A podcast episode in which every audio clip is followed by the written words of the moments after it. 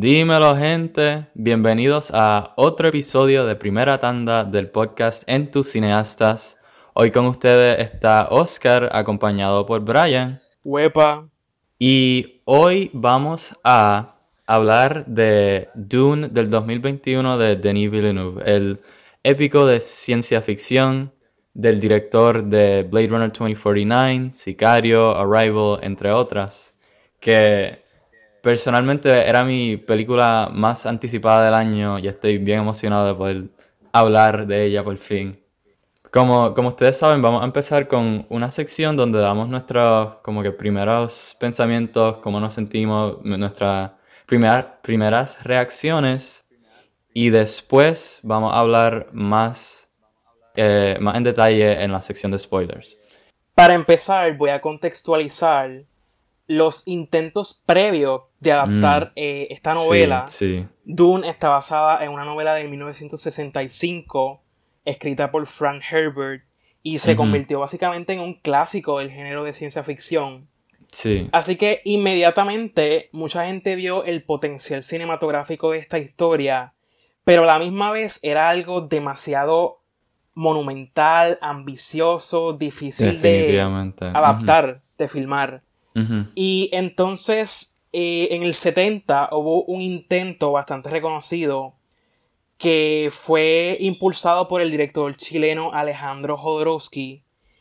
Él intentó adaptar la novela. Eh, la película que él, que él, quería hacer duraba ocho horas, lo cual es totalmente descabellado. Así que si les pareció larga esta adaptación del 2021... Imagínense esa. exacto.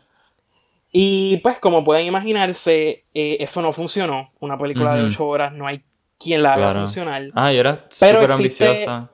quería tener a Salvador Dalí en, like, en producción, creo, y como que era súper ambiciosa. Creo que hay hasta un documental sobre ese proceso. Exacto, eso mismo iba a decir que en el 2013 salió un documental precisamente de la producción de esa película que nunca se hizo. Y pues, por lo menos queda, queda el recuerdo de ese intento. sí. Finalmente, en el 84, David Lynch logró hacer una adaptación de la película, de la novela, mejor dicho. Claro, claro. Y el problema que tuvo es que tuvo que adaptar el libro en una sola película. Y pues claro, la película fracasó porque no hay manera de adaptar este libro completo en una sola película. Así que, pues, la película fracasó monumentalmente. Nivel David Lynch le quitó su nombre a la película y le puso un seudónimo porque él no quiere que su nombre se asocie con esa adaptación. Pero todavía la gente recuerda esa película porque fue como quien dice la primera adaptación de esta novela. Luego en el 2006 hizo una miniserie y pues no sonó mucho. y entonces ahora en el 2021 es que finalmente, en el 2021 es que finalmente pues se logra hacer finalmente esta adaptación. Ajá, la adaptación que se merece, porque esta definitivamente ha sido, yo creo que la que ha tenido el mayor push en las redes, como que tiene el elenco súper montado, tiene al, al director que mencioné y Ah, pienso que esta definitivamente va a ser la más popular de, todas. Sí, y yo creo que, yo creo que eso tiene que ver mucho con que hubo un intento de simplificar muchos conceptos de la novela. Y es una novela bastante política, bastante densa. Sí, sí, En cuanto a. Hay muchos eventos, mucha mitología, como quien dice. Y lograron simplificar eso bastante en esta adaptación. Y eso logra que sea más accesible para una audiencia más mainstream. Y eso fue una buena decisión. Definitivamente, sí. Aunque obviamente, pienso que, claro, like, siempre que se va a adaptar algo, se, se van a cortar cosas para um, hacer que el cambio de medio no se sienta tan raro y como que tenga sus cosas que llaman la atención, pero ajá, like, lo que importa es que se quede la, la esencia del producto y que no le quiten demasiado o que lo para, para que no se reconozca el original work. Y pues nada, habiendo dicho eso, vamos a decir qué pensamos de la película y dar nuestras reacciones iniciales. Em, Pues primero que todo, puedo decir que cumplió con mis expectativas. Fue una experiencia ahora mismo pensándola, cada vez que la pienso, encuentro más cosas y me gusta más. Es hermosa visualmente. El score de Hans Zimmer, increíble como siempre. Y pienso que definitivamente tiene actuaciones súper buenas. La dirección súper buena, bien captivante y pues Ajá, like, yo en, like, tenía un poquito de miedo de que iba a ser como que iba a tener demasiado hype porque no iba a cumplir o que, aunque tiene todos estos aspectos súper buenos, que a lo mejor el producto pues no iba a ser lo que podía ser, especialmente por las adaptaciones previas que acabamos de mencionar, pero me gustó un montón y estoy bien emocionado y, y con muchas ganas de que salga la segunda parte porque algo también que me sorprendió de esta, que no lo enseñan en ninguno de los trailers ni nada, es que esta es la primera parte nada más. Cogen el primer libro de Dune y lo dividen en dos películas. Y eh, esto cuenta como hasta la mitad del libro. So, ajá, like, en ciertos aspectos se siente eso mucho de que no, una historia completa, pero como algo que es de setup y un principio, pues funciona súper bien. Y entonces te pregunto, para ti esto fue como el nuevo Star Wars, el nuevo Lord of the Rings. Llega a ese nivel. Diablo. Bueno, un poquito... Um, hmm, qué interesante que, que preguntes eso, porque algo que se me olvidó mencionar cuando estaba hablando de las adaptaciones es que... Ajá, este, como mencionó Brian, el libro salió en los 60 y habiendo, like, yo, no, yo no he leído el libro, pero habiendo visto la película, yo había escuchado de que Star Wars, la primera, estaba influenciada, like, tuvo una gran influencia sobre la primera Star Wars, hasta el mismo George Lucas lo dijo. Y después de ver esta película, definitivamente lo veo. Y como que se nota todas las cosas que cogieron y todas las cosas que adaptaron de una manera, manera diferente. Pero para contestar la pregunta, pienso que definitivamente tiene el potencial, pero para mí es demasiado temprano para decirlo, porque como dije, like, la, la película es solo la primera parte de una historia, como que no es algo completo, y eso para mí, yo no, yo no sabía eso cuando la fui a ver, y inmediatamente después de que se acabó la película me quedé pensando en eso y, estuve como que... No sé, like, sentía que algo estaba, like, no, no que le faltaba algo, pero que, ajá, like, que, como dije, like, no es una cosa completa. Y pues pienso yo que tendría que esperar por lo menos hasta la segunda parte para ver cómo cogen todo lo que presentaron en esta y cómo lo desarrollan y enseñan el, el resto de la historia. Y pues, ajá, como dije, tiene potencial, pero pienso que hay que esperar un poquito más para decirlo. Pues mira, esa precisamente era la palabra que yo quería. Potencial. Mm. Para comenzar con mi reacción de esta película, lo primero que tengo que decir es que todo lo que yo voy a decir en este episodio va a ser un poco contradictorio. Yo igualmente admiro esta película y a la misma vez le señalo unas faltas en la producción. Es como que tengo esta impresión de que me gustó bastante, pero a la misma vez hubo cosas que no me funcionaron para nada pero aún así no impidieron que la película no me gustara. Es totalmente contradictorio. Y quería la palabra potencial porque mi impresión general de esta película es que es un trailer de dos horas y media. Es un trailer que me muestra el potencial futuro que tiene esta franquicia. O sea, ahora mismo yo creo que una de las películas, o debería ser una de las películas más anticipadas de los próximos años, debería ser la segunda parte de, de Dune. Y es que siento que la película hace un trabajo fenomenal en mostrar el potencial futuro que tiene esta historia.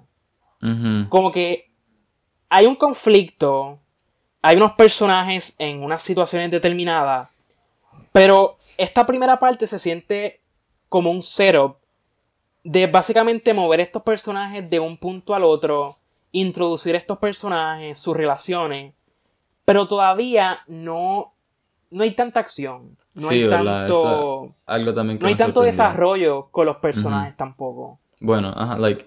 Bueno, entiendo el punto que, estás diciendo, pero a mí, yo no diría que es un trailer, yo diría que es más como que el primer acto de una historia. O, o como que los primeros episodios o el setup de like un season. Es como que. Ajá, porque yo pienso que el propósito de esta película es desarrollar el mundo, familiarizarnos con los personajes, los conflictos, como que la historia, para después, like, dive in completamente y dar, like, el resto de la historia ver cómo todo, like, unfolds y ocurre. Y pues, ajá, em, ese hecho de que la película no es como que una historia completa, yo pienso que posiblemente no sea para todo el mundo o a, no a todo el mundo le funcione, pero pienso que si se logra tomar el hecho de que esto es solo la primera parte y poder tener la paciencia de esperar por la segunda y como que no formular completamente la opinión hasta que salga el resto de la historia, pues pienso que funciona súper bien y pues definitivamente vale la pena ir a verla, like, sin duda alguna. No, con, concuerdo y sobre todo eh, sí, o sea, vale la pena ir a verla y principalmente en IMAX. Definitivamente, Esa sería mi recomendación. Sí, sí, sí, sí. Yo, o sea, yo soy el tipo de persona que piensa que una película no va a ser más buena ni más mala si tú la ves en tu teléfono celular, si la ves en la computadora, mm. si la ves en el cine. Interesante. Pero esta película, esta película principalmente se beneficia mucho de verla en IMAX. Yo también la vi en HBO Max y, o sea, no cambia mucho, mm, pero en IMAX tú disfrutas, tú disfrutas más, pues la fotografía, el sonido y todos esos efectos que desde tu casa como que, no van a estar tan presentes. Yeah, yeah, es que exacto, yo pienso que, yeah, sí, sin si bien recuerdo, esta película fue like hecha para IMAX, como que shot en IMAX. So, definitivamente la mejor manera de verla en IMAX. Pero, ajá, yo, yo pienso que las películas, al menos la primera vez, debería verse, like, la mayoría de las películas deberían verse en el cine si se puede, porque ahí tienes la, la experiencia completa. You know, tienes como que el, la pantalla súper grande, tienes el sonido todo alrededor tuyo, tienes popcorn y todo. Y pues, ajá, like, para después si vas a verla otra vez, pues claro, la puedes ver como quieras, pero pienso que eh, la experiencia de ir al cine es bien importante. y definitivamente, como, como acabas de decir, pues para esta es la manera de ver la película, sin duda. Si, pues, si tienen la oportunidad, véanla en IMAX, porque así es la manera que pienso que like, la intención del director es que se vea y definitivamente va a añadir más. Claro, y concuerdo. O sea, quizás lo que quería decir un poco es que, por ejemplo, yo no vi Lord of the Rings en el cine. No. Pero no quiere decir que la película mm. pierde su efecto no, sí, al yo verla en un televisor o en una claro, computadora. Claro, Entiendo, entiendo eso, sí. Yo tampoco, desafortunadamente, pude ver Lord of the Rings en el cine porque era un infant child, era, era un bebé básicamente, pero ajá, like, todavía pienso que son películas sumamente buenas, increíbles. Y ajá, tienes razón, like, el, el hecho de no verla en el cine no le quita, pero ajá, like, pienso que el punto mío es que tienes razón, no le quita nada verla como que en tu casa, pero creo que la experiencia de verla en el cine, pues, es algo que no se puede imitar. Y pues que, al, como dije, una parte importante de ver una película. Pues mira, yo iba a mencionar un poco el hecho de que hubo momentos que los personajes me parecieron un poco fríos. Como... Ok, algo que se ha señalado mucho de esta película es la falta de character development. Y entonces, pues yo percibí eso bastante, sobre todo en la primera parte de la película. Y tengo que mencionarlo en esta parte sin spoilers porque probablemente mucha gente vaya esperando una película más Lord of the Rings, donde yo siento que desde el principio ya hay un desarrollo más apropiado de los personajes. Sí, sí, sí. Pero en Dune siento que va un poco lento y el efecto que tiene es que por lo menos al principio de la película, uno tarda como que en entender este mundo. Uno tarda en entender los personajes, la relación que tienen y la complejidad, porque también hay unos factores políticos envueltos, hay unos factores religiosos también envueltos. Definitivamente, sí, sí, sí. Tú no los vienes a entender como hasta la segunda hora de la película. Y cuando finalmente los vienes a entender, se acabó la película. sí, sí, verdad. Y eso es lo que, pasó que a mencionar también. Ajá, yo, yo pensaba que la película iba a ser como que iba a tener más acción, iba a ser como que un poquito más, like, either acción, aventura y qué sé yo. Y me sorprendió mucho que hay bien poquita acción, lo, como tú dices, lo más que hay es, you know, te, nos meten en este mundo, pero como que no nos dan explicaciones.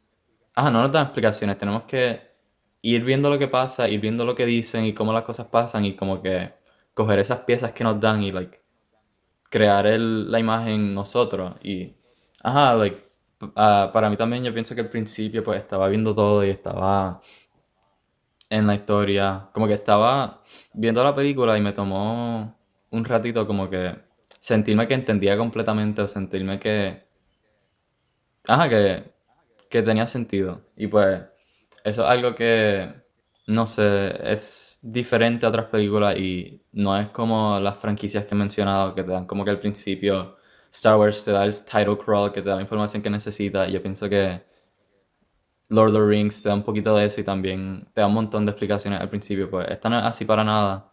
Esta es más como que lo tienes que averiguar.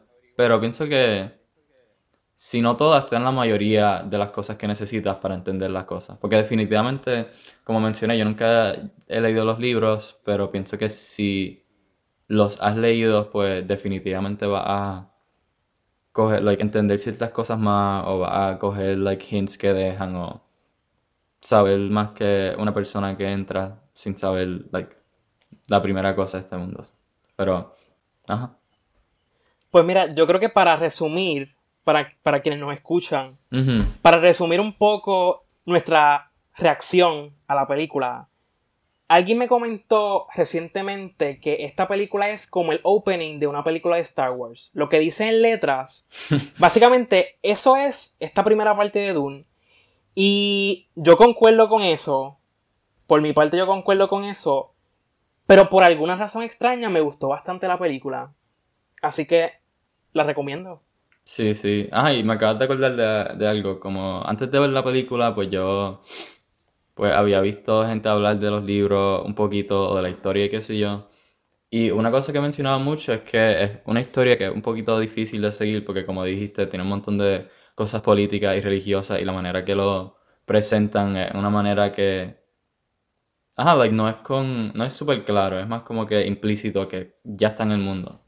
Pues una cosa bien interesante que dijeron es que la historia de Dune es una historia de ciencia ficción donde los humanos son los extraterrestres, porque en un futuro tan lejano y las cosas son como que familiares, pero ajenas de una manera que pienso que like, puede ser difícil like, entender al principio o cogerle like, el rumbo al mundo. Y pues pienso que ese, esa, esa frase para mí me, me ayudó un poquito y pues pienso que es bien interesante tener eso en mente. Pero ajá, like, yo Ajá, para resumir también un poquito, pienso que es una experiencia visual súper, súper captivante. La historia, aunque sea la primera parte nada más y es mucha setup, es bien interesante. Like, yo personalmente no puedo esperar a ver cómo sigue la historia y qué es lo próximo que pasa. Y pienso que todos los aspectos técnicos y las actuaciones y la historia y todo se mezcla de una manera tan y tan, como dije, captivante que las recomiendo definitivamente sin pensarlo. Pienso que es algo que todo el mundo debería ir, todo el mundo debería ver. Y como dije, si en IMAX mejor, pero, ajá, like 100% recomendada y 100%, ajá, like yo la disfruto un montón. Ajá, y pues ahora, habiendo dicho eso, podemos seguir a la parte con spoilers. So, si no quieres, ajá, like, recomiendo que si no has visto la película, pues ya puedes parar de escuchar. Pero para los que han visto la película y quieren saber un poquito más profundo nuestras opiniones, pues pueden seguir escuchando y pues, ajá, vamos a empezar con eso ahora. Sobre todo porque hay bastante que discutir de Sí, sí, verdad. La película es de dos horas y media. ajá, y trae un montón de, cosas a, la historia. Lo primero que a mí me gustaría mencionar es como que ir por las actuaciones. Este. Mencionar por lo menos los que se destacaron más en términos de los personajes. Por ejemplo, tenemos el protagonista que es Timothy Chalamet. Este. ¿Qué puedo decir de Timothy? Es que no quiero decir que una mala actuación, pero sí mm. pienso que el guion en ocasiones le obligó a decir unas líneas que yo sentí el personaje como muy frío. Como que hubo momentos, por ejemplo, la conversación que él tuvo con su padre. Eh, se supone que es una escena emotiva, conmovedora. Como importante para pero el personaje. sentí que la exacto, pero sentí que la interacción de ellos fue un poco fría. Y por alguna razón yo no le quiero adjudicar eso a los actores necesariamente. creo que es un problema del guion, quizá. Actores talentosos. Exacto, creo que es más un problema del guion, pero por lo menos mm. yo lo sentí así. Interesante. Bueno, pues. ¿Qué pensaste tú de la actuación de Timothy entonces? Bueno, de Timothy, pues. Um, yo. A mí, yo usualmente. A mí me gusta entrar a las películas con las expectativas like, bajas para, para que lo que sea que pase me sorprenda. Pero, sabiendo, like, habiendo visto las otras películas de Timothy que he visto y. Like, habiendo. Like, ah, yo soy fan de él y lo he seguido por bastante tiempo. Y como menciona el director de la película es mi favorito, yo creo que yo entré con unas expectativas de, de que Timothy y el director iban a crear algo, like, iban a crear una actuación de Timothy que iba a ser de la mejor que he visto o de las mejores y pues pienso que definitivamente no es su mejor actuación, pero sí es muy buena y ahora que mencionas lo del guion, estoy de acuerdo porque habían, había, hay ciertas escenas que siento que la manera que estuvieron hechas o escritas, pues no funciona al 100%. A mí, no es que no funcionan, pero que no se sienten como el resto de la película, como que se sienten un poquito lo que debería ser, o lo que yo pensé que debería ser. Pero, como dije, la actuación es muy buena y pues... Ajá, definitivamente no es de sus peores para nada, es, es bien buena. Y entonces, en el caso de Oscar, que pues si vieron la película, sabemos que él salió como hasta la mitad, quizá, o un poco menos. Sí, eso me sorprendió un montón. Sí. Para mí su personaje es, interesante.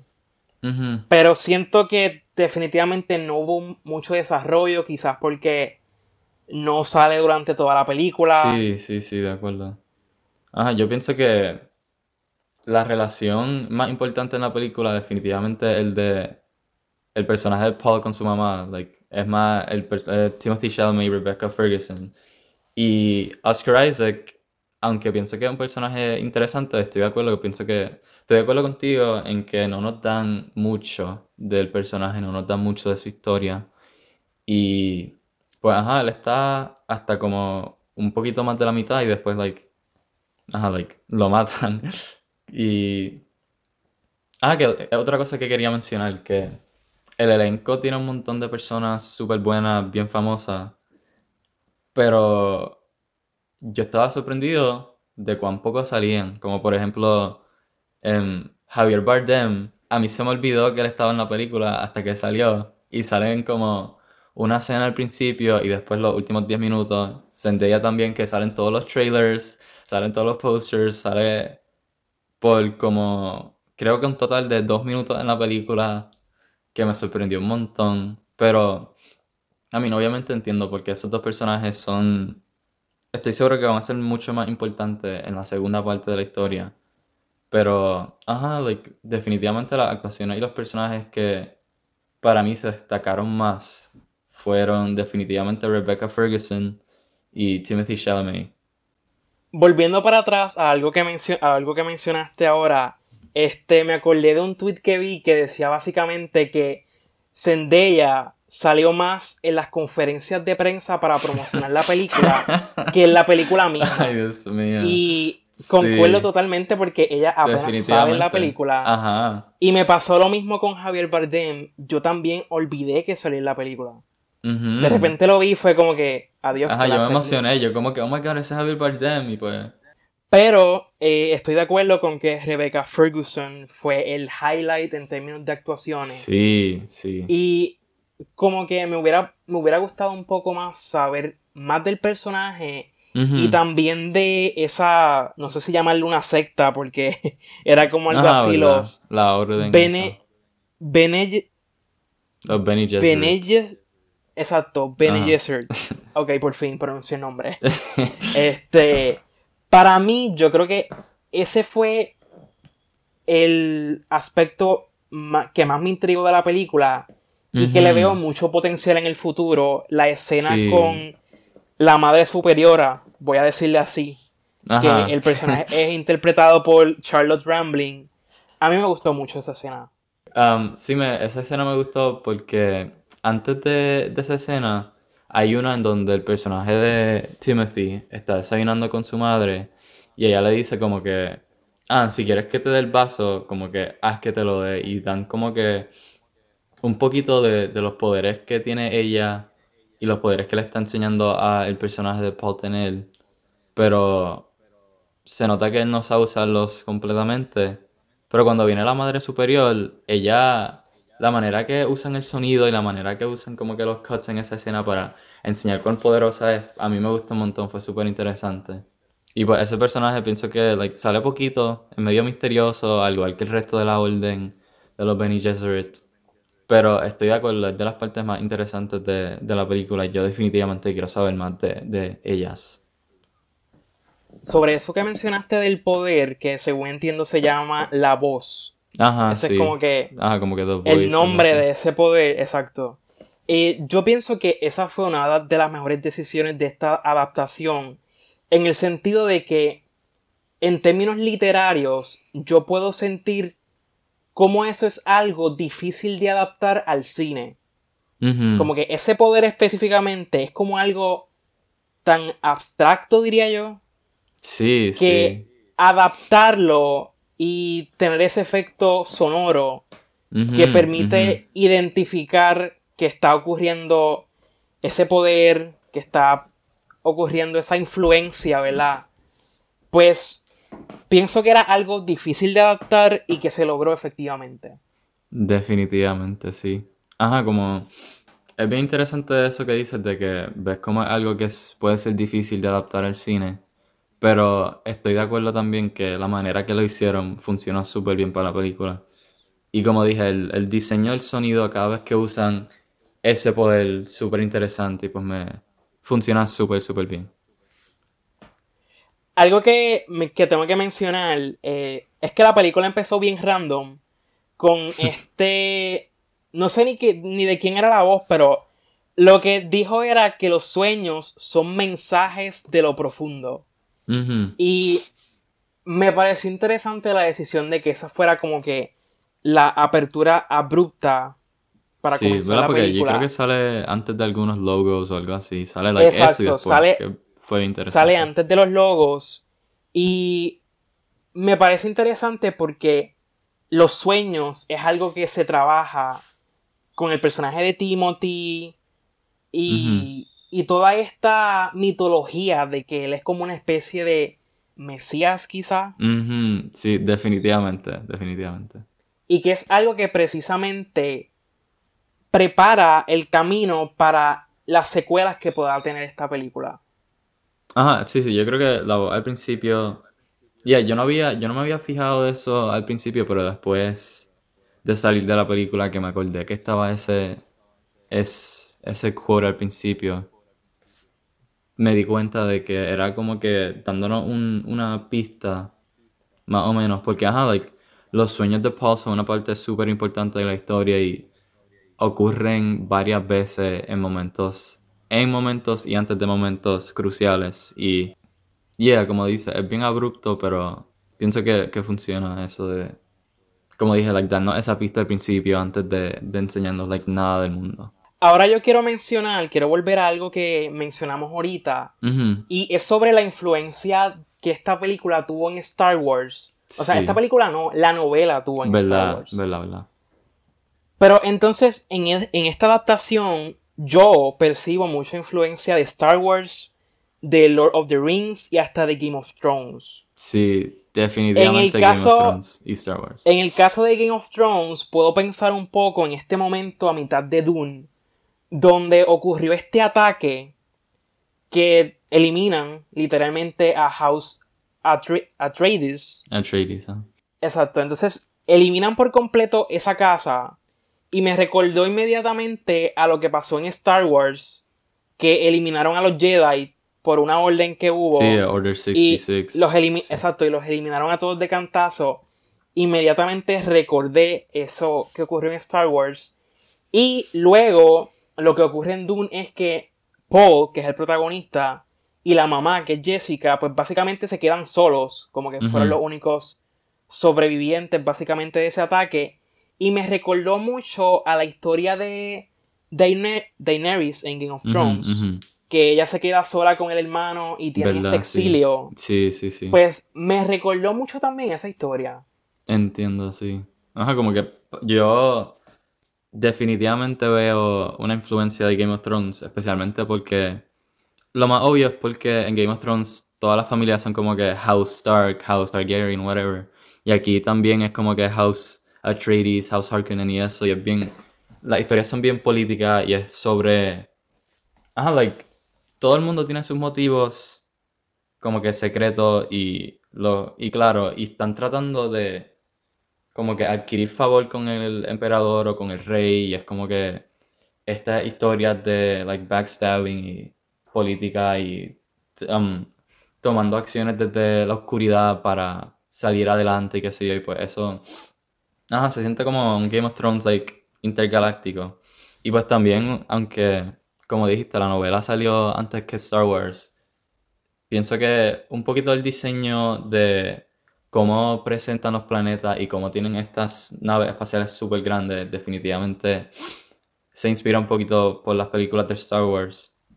Pero, ah, no sé, como que pienso que sería, like, es bien fácil eh, comparar esta película con Star Wars, pero creo que las similitudes son nada más que en la superficie, como que visualmente nada más.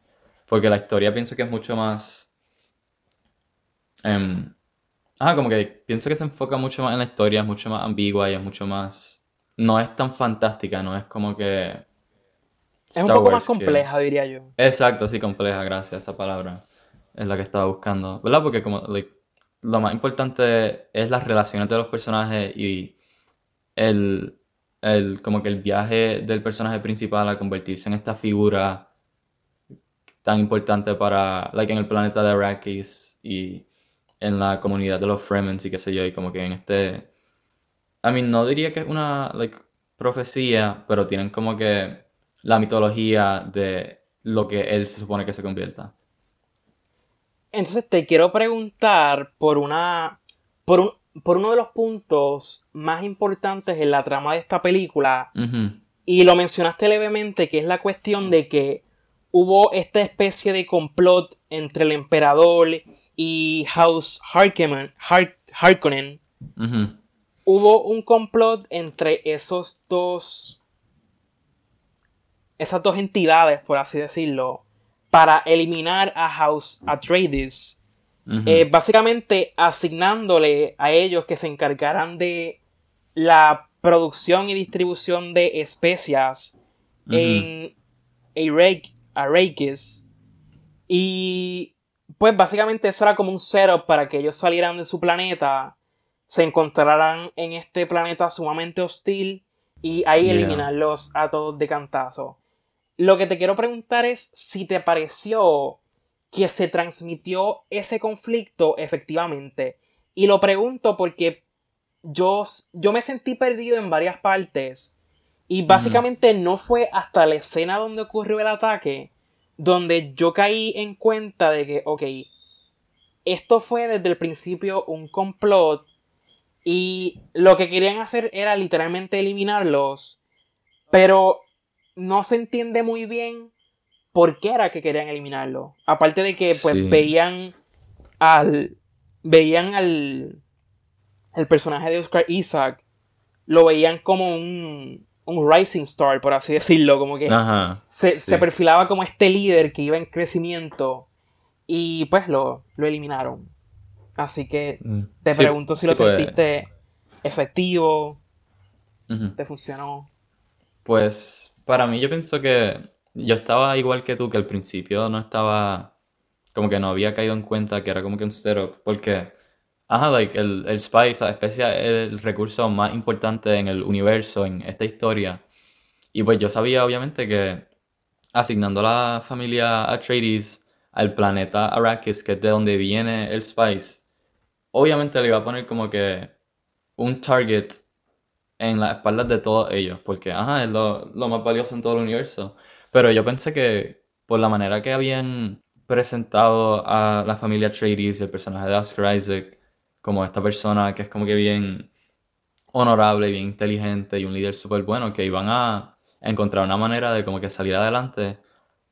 Pero ajá, like, para mí no fue hasta, yeah, like, creo que fue alrededor del ataque o un poquito antes o después que está, like, el, el antagonista de la película está teniendo como que una reunión con una gente que yo like caí en cuenta que fue como algo que hicieron a propósito para eliminar a, a los Atreides porque ajá like una cosa menciona un montón al emperador y, y en la película pero nunca lo enseñan. So aunque lo mencionan un montón yo nunca sabía like cuál era like cuál era su alianza o quién él, él like de qué lado le estaba porque ajá para mí era just como que una figura grande como que el rey de todo, que todo el mundo estaba haciendo las cosas por él, pero como dije, no sale y pues pienso que esa decisión de nunca enseñarlo, nunca escuchar su voz ni nada, pues lo hizo difícil verse como una amenaza real y como una figura que no sea neutral. Y pues para mí, pues eso de que todo fue hecho a propósito para eliminarlo, pues no pienso que fue establecido de la manera más efectiva pero como dije al principio, pienso que te dan te dan como que pistas para que tú mismo lo averigües. Pero creo que en ese plot thread específico pues no te dan lo suficiente para, para averiguarlo hasta que lo hacen súper obvio al final. Porque ajá, algo que mencionaste es que el emperador por alguna razón le tiene miedo al personaje de Oscar Isaac y la familia Atreides, pero no sabemos por qué. Y pues, ajá, la que está lo de Paul siendo esta figura que es como que el Mesías y es súper poderosa, pero a menos la manera que yo lo entendí, nadie sabe eso, solo la mamá, la, la líder de la orden y la gente de Arrakis tiene como que sus... tienen su mitología sobre el personaje, pero tienen esa mitología porque la orden de los Bene Gesserit les dio eso, como que no es algo que surgió de ellos, sino algo que los Bene Gesserit pusieron a propósito para que Ajá, como que alimentar esa, esa leyenda, esa mitología. Y pues, ajá, like, ajá, como para contestarlo de manera clara, pues pienso que no fue súper claro y a mí me hubiera gustado un poquito más de desarrollo antes, o al menos ver al emperador para entenderlo antes, pero espero que en la segunda parte nos tenga un poquito más de eso y que veamos al emperador y entendamos por qué le tenía tanto miedo a la familia Atreides. No, claro, o sea, yo creo que la decisión de que el emperador no saliera en esta película era precisamente para introducirlo en una secuela. y pues sí, como que pienso que era algo que podía beneficiar un poco a clarificar este punto en la trama. Que pienso que si hubiera sido un poco más simple o se hubiera presentado con más claridad, hubiera sido más efectivo. Pero bueno, tenemos lo que tenemos. Ajá, claro. Y eso es lo que hay. ajá, yo pienso que aunque no es algo que como mencioné súper claro, no le quita nada de la historia, como que como quiera un, un como aspecto de la historia interesante y pues tú todavía estás como que tratando de averiguar ese misterio y pues pienso que aunque, ajá, como dije, like, no, algo que esperaba, pues pienso que funciona y pues me gustó tener like, ese misterio presente por la primera parte de la película. Entonces te pregunto, para, para ir ya cerrando este episodio. Ajá, sí, sí, sí. Porque si nos quedamos hablando de los detalles, este episodio duraría más que la película misma. Horas, ajá. Todas las escenas y qué sé yo, todas las teorías. Porque hay bastante que hablar de esta película. Sí, sí, un montón. Lo que te, lo que te quería preguntar es entonces, ¿cuál fue tu escena favorita de esta película? ¿Y por qué? Interesante. A ver. Ah, like, hay tantas que me gustaron tantas que pienso que fueron importantes. Déjame ver. Um, hmm. Pienso, like, pienso que las más que me gustaron fueron las escenas con el personaje de Timothy y su mamá. Ella se llama Lady Jessica, ¿verdad? Sí, sí. Sí, pues sí, like, entre Paul y Lady Jessica, porque como ya mencionamos, ese, es la relación entre ellos y la orden de ella y los poderes que tienen los dos es súper importante y ver cómo tienen esta relación de madre e hijo, pero también como que mentor y estudiante es súper interesante y funciona súper bien. Y también como mencionamos, cuando, cuando enseñan el poder, pues a mí me gustó un montón y pues bien interesante. Así que la escena que estoy pensando ahora mismo es cuando después que matan a... Después que atacan a todo el mundo y matan al papá y como que cogen control de qué sé yo, el palacio donde estaban los Atreides y secuestran a Paul y Lady Jessica, que, ah, que cuando los secuestran, Paul usa sus poderes para ayudar a su mamá y los dos trabajan juntos y usan el poder para salirse. Esa, esa escena me gusta un montón. También me gusta mucho la parte de que están los dos en el tent justo después de eso, que Paul tiene su visión y la mamá como que parece que está either teniendo la visión con él o está sintiendo todo lo que Paul siente y pues eso es algo que me encantaría haber desarrollado mejor.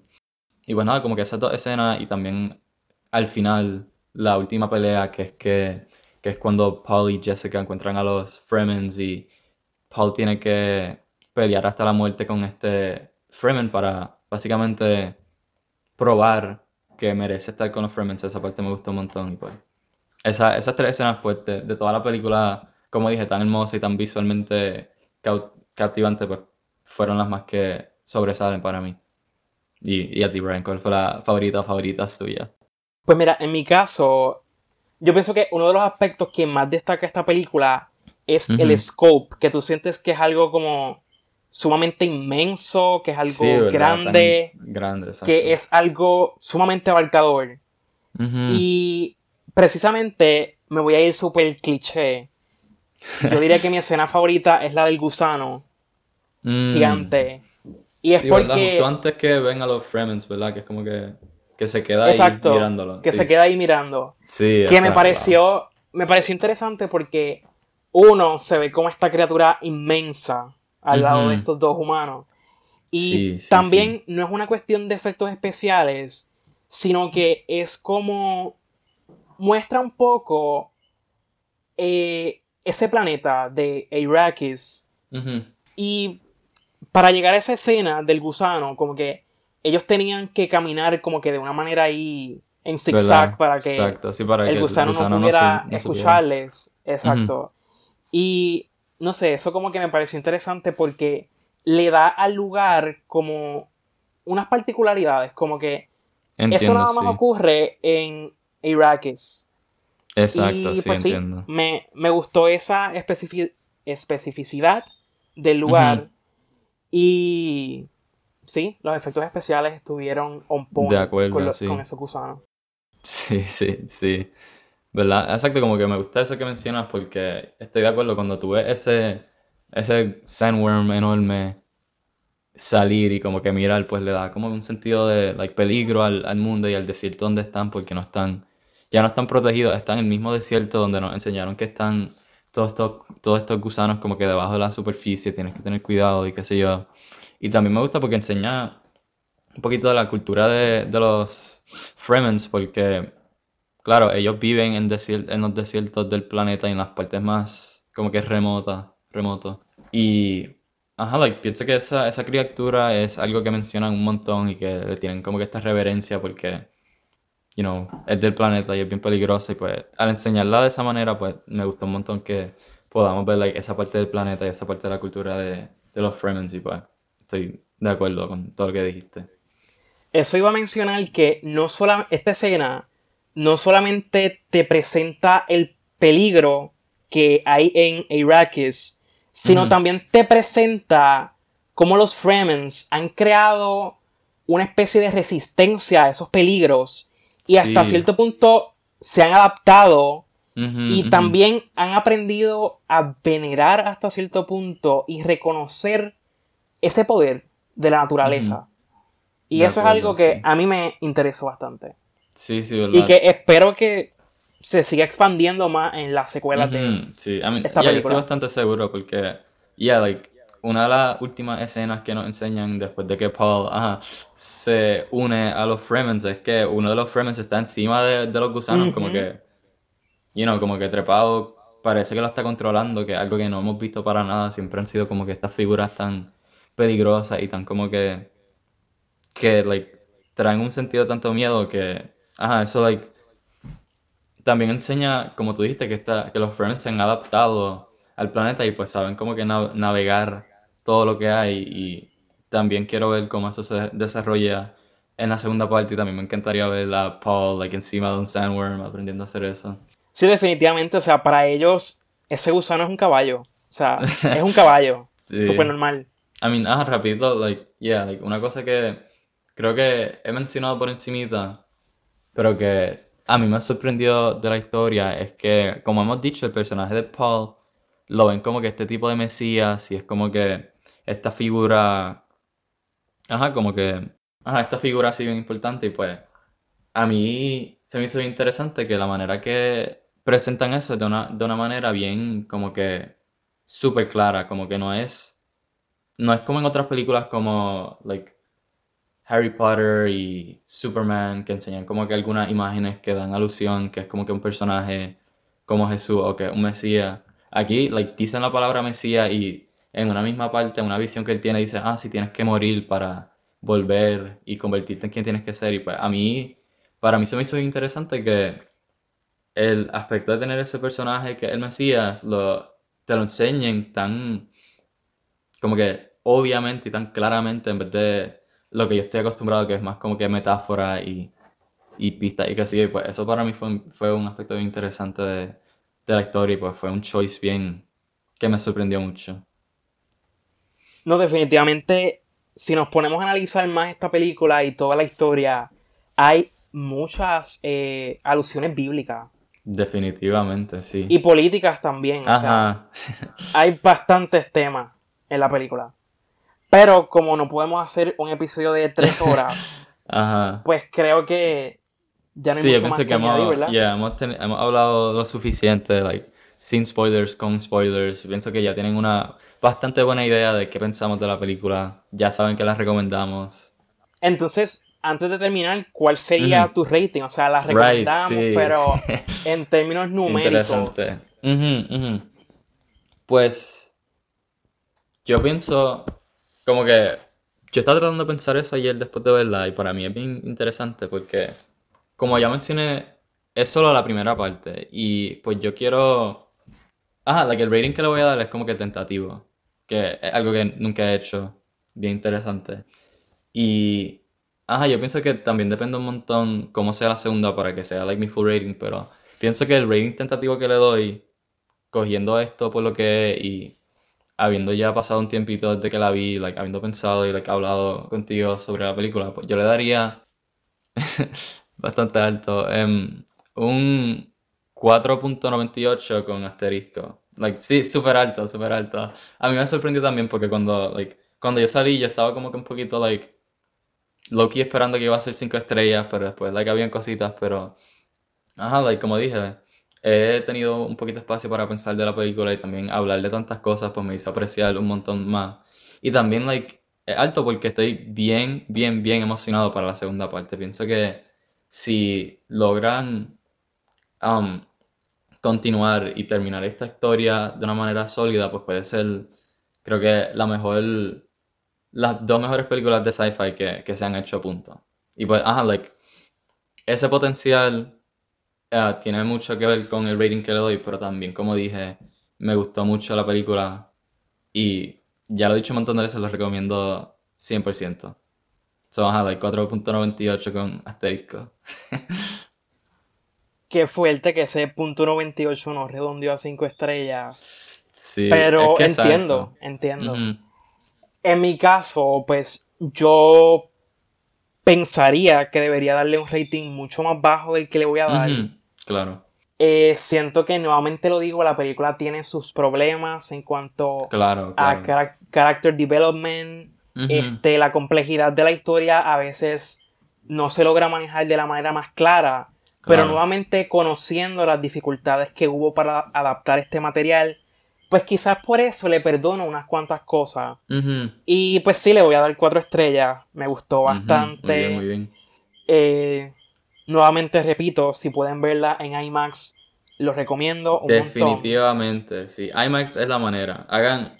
A mí, yo hice todo lo pos- posible para verla en IMAX porque yo, lo vi, yo vi con mi hermana y con un grupo de gente y pues al principio el plan era ir a verla en un drive-in o qué sé yo, pero yo cada vez que la mencionaba yo, yo decía, no, like, tiene que ser IMAX, tiene que ser la pantalla más grande y pues yo peleé para que sea IMAX y definitivamente vale la pena.